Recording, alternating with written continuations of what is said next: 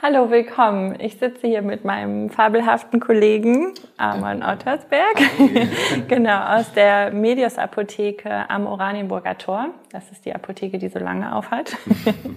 genau. Und ähm, mein Name ist Lara Födges. Ich arbeite in der Medios Apotheke an der Charité. Und wir sitzen hier zusammen, weil wir jeweils ein Schwerpunktgebiet betreuen. Bei dir ist es ähm, die HIV, genau, und bei mir die äh, Hämophilie. Und deswegen haben wir uns schon einmal zum Video getroffen, um zu erklären, wie die Berührungspunkte sind.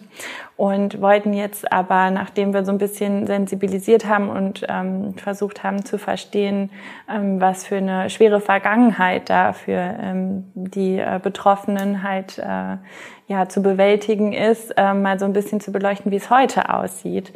Und ähm, genau, da wollte ich dich äh, mal bitten zu erklären, so wie ähm, HIV-Therapie heute abläuft. Ja, das ist ein sehr schönes Thema, ähm, denn sie hat sich stark entwickelt über die letzten Jahre. Also früher war es ja so, man hatte nur ein Medikament, das hat dann drei Monate geholfen und danach gab es Resistenzen, das Medikament konnte nicht mehr wirken und man musste von vorne anfangen. Und das hat natürlich alles erschwert, das hat sehr viel äh, Zeit gekostet, vor allem auch Lebenszeit hat es gekostet. Und irgendwann Ende der 90er kamen dann die äh, starken Medikationen raus, sprich so Kombipräparate äh, nennt man das.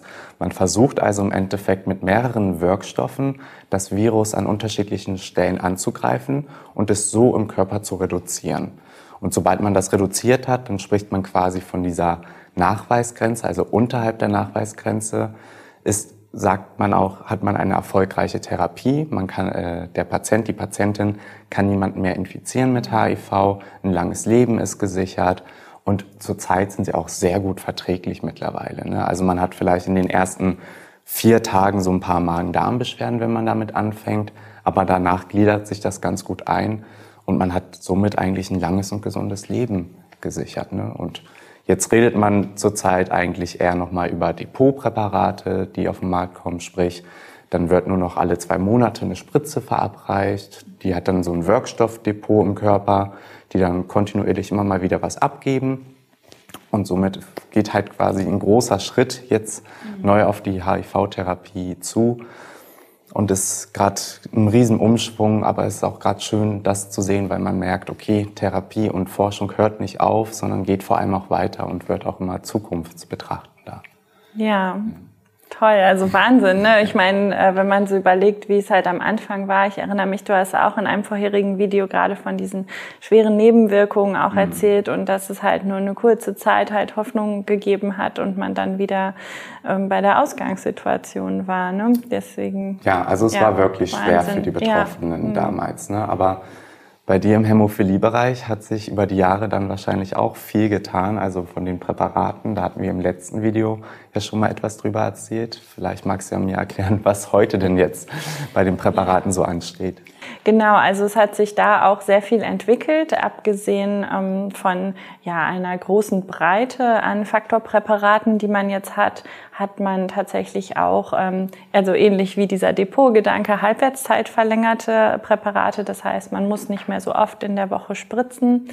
Und ähm, Konsequenzen aus dem ja, Bluterskandal, den wir ja auch das letzte Mal thematisiert haben, waren unter anderem ähm, ja eine gentechnische Herstellung ähm, von Blutprodukten. Das heißt, ähm, es ist gar kein echtes Blutbestandteil mehr und ähm, ist deswegen auch virussicher. Ähm, genau, die, die gibt es so seit Anfang 2000. Das hat was mit dieser Inaktivierung da zu tun, ne? die. Genau. Ja, also ähm, genau, wir hatten ja darüber gesprochen, dass halt ähm, Blutprodukte auch viruskontaminiert waren in den 80ern und zu Infektionsübertragungen geführt haben. Und ja, da gibt es jetzt auch als Konsequenz ähm, ja sehr umfassende Maßnahmen, wie die Produkte ähm, virusfrei gemacht werden. Das nennt man genau Virusinaktivierung. Äh, so kurzer Exkurs. Äh, Viren sind ja keine Lebewesen, die haben keinen eigenen Stoffwechsel, deswegen kann man, redet man nicht von Abtöten, sondern von Inaktivierung, die sind dann nicht mehr infektiös. Und ja, da gibt es echt eine Reihe an physikalischen und chemischen Methoden, halt verschiedenste Viren, die sind, können ja klein, groß, behüllt, unbehüllt sein, ähm, zu inaktivieren. Und es ist mittlerweile Standard und Pflicht, dass jedes Produkt mindestens zwei dieser Methoden anwendet. Es muss dargelegt werden, für welche Viren das wirksam ist. Und da gibt es jetzt so ein ganz einfaches Beispiel, zum Beispiel eine Filtration, ja, durch so ein ganz, ähm, durch so ein ähm, High-Performance-Filter, der so eine Porengröße von 20 Nanometern total unvorstellbar ähm, hat. Und ähm, ja, deswegen kann man sogar unbehüllte Viren, die immer so ein bisschen schwieriger rauszukriegen sind, ähm, inaktivieren. Und das ist die gute Nachricht. Man muss auch vor neuen Viren, so wie wir sie jetzt in den letzten Jahren erlebt haben, ne, die Coronaviren sind äh, unterwegs, keine Sorge haben, dass halt die Blutprodukte damit kontaminiert sind weil ähm, diese Virusinaktivierungsverfahren zum Teil auch dreifach gemacht werden und ähm, wirklich einen guten Schutz bieten. Also im Endeffekt quasi sicherer jetzt geworden in dem ganzen Verhältnis von damals betrachtet jetzt genau. zu heute. Ja, ein weiterer Schritt ist auch, dass man halt dokumentiert, ne, wer bekommt welche Charge von welchem Produkt, also was die Blutprodukte angeht. Und speziell in der Hämophilie gibt es noch ein zentrales Register, wo wirklich alle aufgeführt werden, damit der Informationsfluss nicht wie damals in dem Skandal halt so stockt, sondern alle aufgeklärt werden müssen äh, können. Aber äh, da muss man jetzt wie aus den genannten Gründen nicht mehr so Sorge vorhaben. Genau, gibt es eine Reihe an Sicherheitsmechanismen. Mhm. Wir beide haben ja Patienten, sehr viele Patienten auch im Endeffekt, auch welche, die HIV und Hämophilie haben. Ähm, ich weiß aus meiner HIV-Perspektive, also aus meinem Schwerpunkt, äh, die können wir ja ganz gut therapieren eigentlich mit den HIV-Präparaten, auch bei Hämophilie-Patienten. Die können wir mit den Präparaten sehr gut medikamentös begleiten im Endeffekt. Ähm, und wenn dann jetzt noch eine größere Sicherheit im Endeffekt da ist zwischen HIV und dann auch noch mal in der Hämophilie haben wir eigentlich ganz gut ja alles im Griff, sage ich jetzt mal einigermaßen. Ja. Ähm, willst du? genau, also das ist ja so ein bisschen der Grund, warum wir jetzt hier zusammensitzen, mhm. ne? dass wir uns dazu austauschen und einfach ergänzen.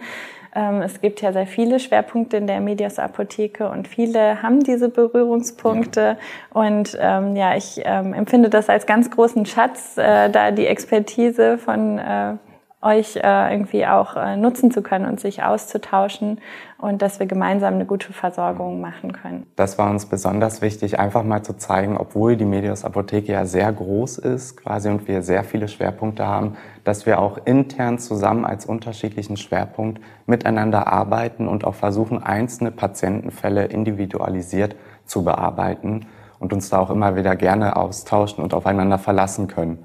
Das ist so dieses große Glück bei uns im Endeffekt. Ja. Genau. Genau. Also ein starkes Versorgungsteam. Wenn Sie Fragen haben, kommen Sie gerne auf uns zu. Wir freuen uns ähm, und wollen uns ganz individuell auf Sie einlassen und ähm, ja, wünschen jetzt erstmal einen schönen Tag und ähm, ja, verabschieden uns. Auf Wiedersehen. Tschüss.